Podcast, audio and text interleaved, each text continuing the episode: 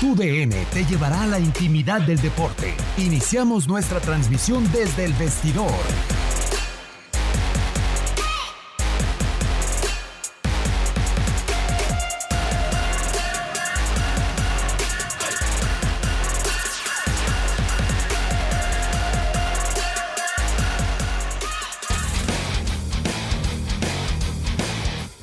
Muy buenas tardes, bienvenidos al vestidor de TUDN Radio, hoy con post de la Champions, lo dejamos con todo el equipo de nuestra cadena y al regreso toda la información de la NFL, básquetbol y también béisbol. Pero de inmediato nos vamos con el fútbol europeo, la Champions. Saludos Diego Peña, bienvenido junto a Ramón Morales, Katia Mercader y Gustavo Rivadeneira en la producción. ¿Cómo estás Luis? Qué gusto saludarte a ti, a Ramón, a Katia, a toda la gente que nos sintoniza en TUDN Radio. Capitán Morales, el Inter de Milán se nos va en contra de la Masía, no en contra de un equipo Benio, en contra de un equipo C, pero sí en contra de la cantera del Fútbol Club Barcelona, que hoy con Carles Pérez y Ansu Fati liquidaron las aspiraciones de un Inter de Milán totalmente errático de cara al arco de Neto. Sí, hola, gusto en saludarte a ti, Diego, a toda la gente que nos escucha, a Katia, a Gus, nuestro productor aquí en el vestidor, a Luis Quiñones, que nos acaba de presentar ahorita. Sí, hoy, hoy ganó un equipo que jugó ordenado, que modificó tácticamente muy bien Valverde, que supo tener la mayor tiempo la posición de la pelota, una mejor manera. No fue tan, tan avasallador en cuestión de jugadas, pero sí fue muy contundente y creo que esto es de goles y Barcelona fue efectivo en las oportunidades claras que tuvo y el Inter falló bastante, que eso lo deja eliminado. Katia Mercader, ¿cómo estás, Katia? Un placer saludarte. ¿Te sorprendió la alineación plagada de futbolistas canteranos y esa línea de cinco con Jean-Claire Todivo en eh, defensa central? ¿Cómo estás, Katia? Muy bien, Diego Peña, encantada de saludarte a ti, a Ramón Morales, a, también a Max Andalón, a Gus Rivadeneira, a todos nuestros amigos en TUDN Radio. Vaya jornada eh, que vivimos, ya puntualizaremos en otros partidos, por ejemplo, el caso del Valencia, el del Ajax, pero ya hablaremos de esto más adelante. Respondiendo un poco a tu pregunta, Diego, sí, la verdad es que sorprende, dando descanso desde días previos, como se había informado, en donde Ernesto Valverde decide que Lionel Messi eh, no estará en el terreno de juego, le da descanso al futbolista argentino. Sabíamos que el Barça ya no tenía nada que jugarse puntualmente en esta Champions, ya estaba calificado como primero de grupo, pero sorprende, ¿no? Y más sorprende la definición eh, en donde dos chavales, por decirlo de alguna manera, asaltan San Siro, sorprenden y mandan al Inter Europa League. La verdad es que sorprende sí la alineación, eh, eh, el tema de Neto en la portería, el tema de la defensa, ¿no? La línea de cinco y por supuesto la manera de definir del conjunto del Barcelona para llevarse el triunfo y bueno, pues sepultar las intenciones del conjunto del Inter que esperaba, del cual se esperaba muchísimo más. Y lo que me llama mucho la atención, Ramón, es que en cada línea colocó una cierta protección para los futbolistas canteranos del Fútbol Club Barcelona o refuerzos jóvenes que ha tenido el conjunto catalán, es decir, Musagüe alejado totalmente del arco de Neto, donde genere más peligro para el equipo visitante o para el equipo del Inter de Milán que propiamente alguna situación en contra para el Fútbol Club Barcelona. Una defensa central bastante solidificada con eh, Samuel Untiti junto con eh, Clement Longlet para dejar al hombre más alto en defensa que fue Jean-Claire Todibo y que cortó todos los circuitos aéreos en el Inter de Milán. Adelante. En mediocampo, Aleñá, que me parece que tuvo buena distribución del fútbol, que fue un nexo con la parte delantera y que jugaba de una manera sencilla. Y Carles Pérez, que hizo inclusive el primer tanto del partido, Ramón. Sí, así es. Fíjate que fue un partido, Diego, a lo interesante. Eh, los dos salieron con, con alineaciones parados tácticos similares o idénticos, ¿no? La diferencia era que un Grisman con un Carles eh, que eran más, eh, con mayor movilidad, picaban a los costados. el Inter, dos hombres más fijos, Lautaro y, y Lukaku. Y creo que se fue desarrollando el partido. La condición física o juventud que mostró el Barcelona, creo que a la poste también le da que pueda ganar el partido porque llegaba primero a los, a, los embates, recorría más rápido, a la ofensiva eh, se desenvolvía bien, a la defensiva lo hacía exactamente igual y se fue cansando el medio campo del equipo del Inter y ahí creo que fue perdiendo la batalla. Pues si les parece, vamos a escuchar la primera anotación del partido. Minuto 23, este es el gol. En voz de Pedro Antonio Flores de Carles Pérez. Dentro del área, la tiene gol.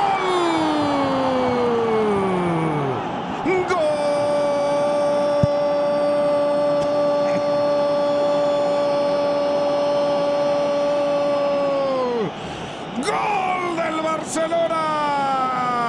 Carles Pérez. Aparece el español recibiendo su oportunidad sensacional de 21 años de edad aparece y la tiene y la aprovecha perfecta para que tenga exactamente el 1 por 0. El Barcelona se la encontró y esta es la diferencia, Ramón.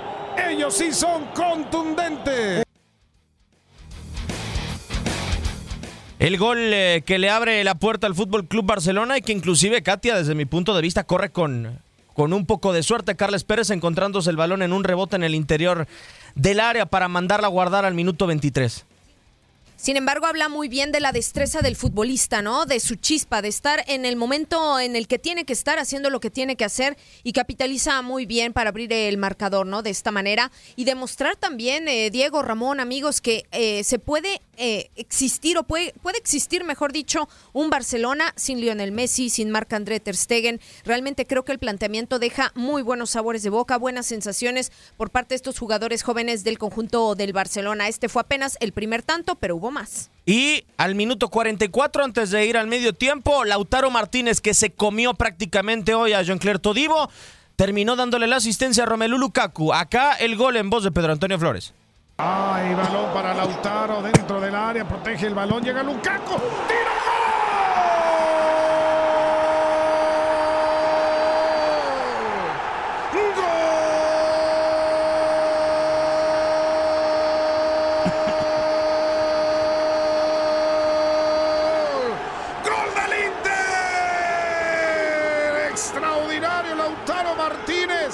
metió el cuerpo en medio dos defensores, la aguanta, le dice a Lukaku, hágala, pégale, se la dejó servida en bandeja para que sacara el disparo a la izquierda de Neto. Zurdazo perfecto para que empate el Inter. Uno a uno al Barcelona. Ramón Morales. Ramón Morales, ahora sí, en un partido fulminante realmente de Lautaro Martínez. Una exhibición de cómo se tiene que jugar 90 minutos de espaldas al arco contrario en eh, los pies del señor Lautaro Martínez. Sí, jugó muy bien de espaldas, eh, pero aparte de espaldas, Pedro, eh, tú, perdón, Diego, y, se daba y, giraba, o sea, la verdad es un jugador que hoy le pusimos muchísima atención, creo que era el hombre a seguir y no nos equivocamos, porque jugando de espaldas le dio oportunidad a su equipo a que saliera a que se incorporara al ataque, a que él mismo eh, pudiera generar una oportunidad de gol. Creo que por momentos en una jugada se vio un poquito ahí avaro, pero que nueve no tiene esa, esa situación, ¿no? Minuto 60 la jugada de la que tú hablas que se termina perdiendo Romelu Lukaku en una acción que debería de haber sido señalada como falta antes de dos goles anulados el Inter de Milán. ¿Es la falla del partido, Ramón, y la falla de la fase de grupos para el Inter de Milán? Sí, es la falla que lo manda a, la Europa League, que lo saca del torneo más importante que hay para mi punto de vista, que es la Champions. Eh, sobre todo creo que había un momento ya de incertidumbre, de desconfianza, de ejecución rápida por parte de los jugadores del Inter, en especial de Lukaku, que se vio perdido, fue de menos a más, mentalmente se fue cayendo. Y en esa jugada creo que tiene para buscar izquierda derecha por la cercanía que estaba, era, iba a ser muy difícil para Neto. Lukaku quiere hacerle un agujero a Neto y, falla la oportunidad más clara de gol que tuvo durante todo el partido y falla la ventaja que en ese momento podía haber tenido el Inter. Podemos decir, Ramón, que fue media hora, es decir, desde el inicio del segundo tiempo prácticamente hasta el minuto 70, 75 que el Inter de Milán practicó un fútbol sin transición, un fútbol directo por las bandas, intentar la salida a velocidad con Romelu Lukaku, buscar el balonazo largo para, para Lautaro Martínez que le facilitó todo al, eh, al mediocampo del Fútbol Club Barcelona para tratar de tener la pelota en el resto del partido. Sí, fíjate que, hubo una situación. El, el medio campo de los dos equipos, al tener la misma eh, parado táctico, iba a ser fundamental. Eh, se cansó el del Inter el medio campo del Barcelona, la verdad, Rakitic, Vidal eh, y el otro jugador, Aliña. Este, Aliña, creo que, que le supieron ganar la medida. Que hacía muy bien también este Grisman o en este caso Carles Pérez, uno de los dos se votaba y siempre hacía su pega numérica. Los dos nueves del Inter no bajaban y ahí es donde se veía la desventaja del Inter. Vamos con el último gol, el tanto al minuto 85 que terminó sepultando al Inter de Milán, Ansu Fati, un récord que vamos a platicar a continuación. Vidal. Toque para Fati. El jovencito ahí está apoyándose con Suárez. ¡Disparo! ¡Gol! ¡Gol!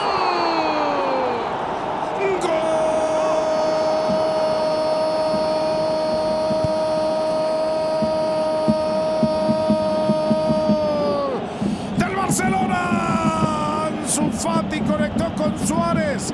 Perfecto en la devolución. Se la dejó el uruguayo de pierna derecha a la derecha de Handanovic. Así cayó el segundo del Barça. Se acabó el sueño del Inter. Se acabó el sueño del Inter. No alcanzará lugar en Champions. Aquí Barcelona manda. Y dos por uno Ramón Morales. Jugador más joven en la historia de la UEFA Champions League, Katia Mercader en marcar, ingresó al minuto 85 y liquidó al Inter de Milán al 86 en su Fati. Avanza a pasos agigantados como una promesa del Fútbol Club Barcelona. Sí, yo creo que, a ver, o sea, si había un récord por romperse, bueno, yo creo que Ansu Fati lo hace y de la mejor manera, o sea, sin duda alguna, 17 años, eh, 40 días superando esta marca, ¿no? Que ya tenían precisamente, es Peter Oforicuaye, este delantero retirado ya de Ghana, en donde viene y le arrebata esa marca. Yo creo que mm, Ansu Fati, a pesar de su juventud, no es una promesa, a mí me parece ya una realidad. Eh, sinceramente está respondiendo perfectamente bien cuando se le da la confianza. Ernesto Valverde así lo ha decidido y sin duda, bueno, pues ha sido uno de los hombres fundamentales, por lo menos en este esquema, en esta noche, para que el Barcelona pueda hacerse con la victoria. Ramón, no es la primera vez que Ansu Fati ingresa al terreno de juego y a los pocos segundos se termina manifestando. ¿Qué, calidad o qué cualidad, mejor dicho, le observas a Ansu Fati para tener ese contacto, eh, esa sensación de marcar tan pronto en los partidos con, con esa facilidad de Ansu Fati? Eh, eh, es un buen jugador, es joven, es rápido, es dinámico, intenta tener contacto con la pelota. Eh, creo que su mayor virtud, a mi punto de vista, es el cambio de ritmo que tiene. Y, hoy le queda la primera oportunidad, dispara de media distancia y le pega muy bien. Le pega muy bien en el sentido de que le da colocación, pega en el poste y después de ahí se mete, ¿no? Eh, eh, ocupaba, era el momento de Enzo Fati y en otras características, quizá no en el disparo de media distancia, pero es un muchacho que lo hizo, se tiene confianza y cae el gol para, para la victoria del, del Barcelona. Eh, creo que el momento estaba preciso y creo que ahí sí le doy mérito a Valverde, porque ya el equipo del Inter estaba mandándose todo al frente, más con desorden que con un orden, y quedaban espacios que con la velocidad de él podía haberlos aprovechado. ¿eh? Les pregunto, con relación al que ingresa a octavos de final, que es el Borussia Dortmund, gracias al triunfo por 2 a 1 en contra del Slavia de Praga, y con eh, relación a la derrota que hoy tiene el Inter de Milán, ¿no les parece que se fue el equipo que tenía una identidad más fuerte dentro de este sector y que quizá el Borussia Dortmund no termina pagando los errores que tuvo dentro de la fase de grupos, es decir, el penal farrado, el eh, penal errado en Dortmund en contra del Fútbol Club Barcelona y, la postura timorata que llegó a tener con dos laterales enfrentando a Barcelona en Camp Nou. A ver, yo creo que, mm, a ver, eh, sí, es que hay varias situaciones, ¿no? Para empezar, para mí el conjunto del Inter debería estar a lo mejor en la fase o en la siguiente fase de Champions League, ¿no? Eh, a mí me parece que el Borussia Dortmund fue uno de estos equipos que empezó muy bien y como que fue de más a menos, ¿no? Por distintas variaciones, circunstancias y que le vimos en el terreno de juego, a lo mejor bajando los brazos de vez en cuando. Pero el Inter, como líder de la Serie A, eh, deja, deja mucho que desear, ¿no? Eh, para mí era uno de los equipos que tendría que haber estado en octavos, ahora no le queda de otra, más que quedarse con el premio de consolación que jugar la Europa League. Y veremos si no termina hablando mal esto, Ramón, de la Liga Serie A. A final de cuentas, ese líder era el equipo que hoy está mejor parado dentro de la clasificación en Italia. Pero le quedará la Europa League y con el estilo de Antonio Conte veremos si puede aspirar a algo importante el equipo interista. Sí, híjole, me metes el tema de que es el líder de la Serie A. Eh, yo creo que sí es un fracaso porque creo que este equipo se armó para jugar la Champions. Con Lukaku. Para estar, con Lukaku. Con Diego eh, Godín. Exactamente. Entonces, eh, creo que es fracaso en esa parte. Desde ahorita lo digo, es candidato a ganar la Europa League. Por supuesto. Otra decepción que tenemos el día de hoy, lamentablemente e increíblemente, Katia, el Ajax está en Europa League, eliminado sí. el día de hoy. El Valencia le termina pegando, termina cobrándole factura al equipo eh, de Ámsterdam, perder dos partidos como local. No lo puedes hacer en esta competencia te fue y te ganó el Chelsea de último minuto con aquel gol de Batshuayi. Hoy le pega el Valencia con mucho tiempo de anticipación antes de que terminara el partido. Y sabes qué, o sea, de manera sorpresiva, porque tal vez el sector H era uno de los que eh, menos expectativa generaba en este sentido, ¿no? Todo el mundo veía al Ajax y al conjunto del Chelsea, pues pasando como primer y segundo lugar, ¿no? Eh, del modo que sea. Y el Valencia no se le daban muchos reflectores, no se le daban muchas luces. Y bueno, ya ni hablar del Lille Metropol, pero sí, para mí es también una especie eh, de desilusión, de decepción, porque el conjunto del Ajax tuvo una estupenda temporada el año anterior, ¿no? O sea, estar prácticamente tocando la final o la puerta de la final en una Champions League, bueno, pues por lo menos para esta temporada se esperaba que repitiera. Sabemos las condiciones del Ajax, en donde muchos jugadores se fueron, el equipo entre comillas se pudo haber desmantelado. Sin embargo, creo que estaba llamado para ser también uno de los protagonistas en esta siguiente instancia de octavos de final. No es así, se queda en Europa League y bueno, a mí lo que podría rescatar en todo caso del tema de Europa League es que pues sí, buenos equipos se están yendo también, no por demeritar a los que están ahorita en Europa League, sin embargo, con ese nivel obliga a los equipos que están menos ranqueados a subir su nivel, a subir su exigencia, sus expectativas. Tienes equipos como el Manchester United, ahora el Inter que se le une, el conjunto del Ajax, eh, en Europa League, ¿no? En una competición, pues que también va subiendo. Sin embargo, la eliminación de Champions debe ser muy, muy dolorosa para el club del Ajax. Capitán, tenemos en la siguiente ronda al Ajax, también tenemos al conjunto del Red Bull Salzburgo. Parece que son candidatos que caen de Champions League, Europa League de una manera muy sólida y sobre todo por el estilo de juego también del Salzburgo. Yo, yo voy a ser un poco muy duro con el Ajax eh, eh, y no, es, no tengo nada con él. Para mí eh, es un equipo que cuando dejas ir jugadores, sí maravillaste el torneo pasado, tu fútbol y todo, pero es un equipo que parece no tener ambición a ser un constante invitado de Champions. Un equipo ganador. Un equipo ganador, y lo digo con todo respeto, porque sí lo ha sido. ¿Por qué ¿A qué me refiero con esto? Yo la verdad creo que el Ajax eh, eh, parece un equipo de la Europa League y no de la Champions. No se reforzó como hubiera querido, dejó ir jugadores, creyó que con esa misma idea podía alcanzar. Y un Valencia y un Chelsea que aunque el Chelsea se vio quitado de algunos jugadores, también se reforzó y creo que ahorita está haciendo un gran trabajo. Y queda, a mí se me decepciona esa parte por el fútbol que venía haciendo el Ajax. Sí, la verdad es que era muy vistoso, eh, muy prometedor sobre todo, ¿no? Entonces de repente viene esta situación y el descalabro que es inminente, eh, pues sí, o sea, descoloca de cierta manera, ¿no? Eso te dice que, que algunos equipos son de momentos. Exacto. Y siempre prevalecen los de siempre. Los grandes. Pues Por eso a veces les llama grandes, ¿no? Los que confirman su grandeza año con año y dependiendo también de los refuerzos que puedan eh, presentar. Vamos en estos instantes hasta la zona mixta. En eh, Milán.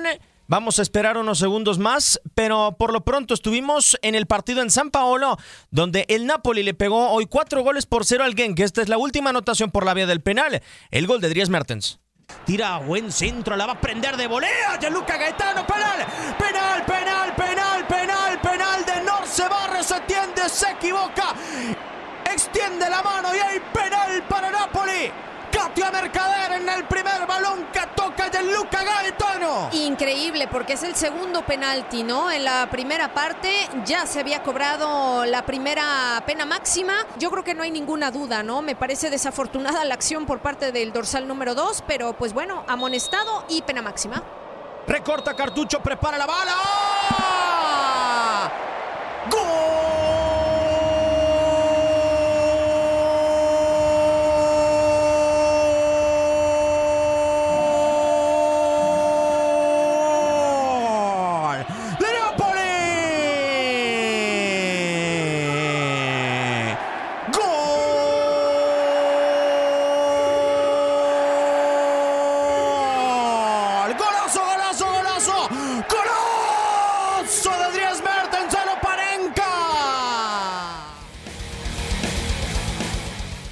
Febrero el conjunto napolitano tendrá cruce de octavos de final, sin embargo Carleto Ancelotti estará. Escuchamos las palabras del estratega italiano después de vencer cuatro goles por cero al Gen con el conjunto del Napoli. Lo importante era pasar a la siguiente ronda. Hemos tenido buenas actuaciones. Hemos jugado bien, con coraje, con personalidad. y al final conseguimos la clasificación.